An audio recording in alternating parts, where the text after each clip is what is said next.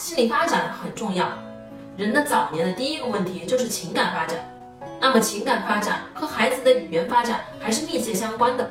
这个呢，应该怎么讲呢？有爱的抚养啊，一定是唠叨的，也就是有话讲的。这个有话和没话，他的抚养方式啊，我们都能看得出来。心理问题滞后反应，你比如说孩子上网成瘾，还有他后面的暴力行为，一些变态的犯罪，我们都可以看出他的心理问题是一环套一环。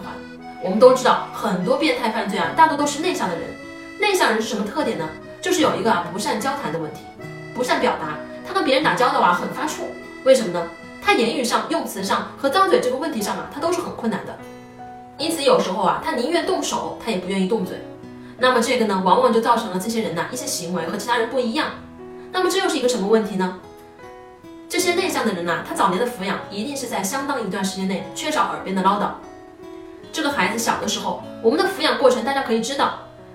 凡是一对一，或者说多对一，比如奶奶、姑姑、爷爷对一个孩子，或者呢妈妈对一个孩，这都是有亲情抚养的。那么有亲情抚养，它有什么特点呢？它一定是有话说的，它一定是不断在孩子耳边唠叨的。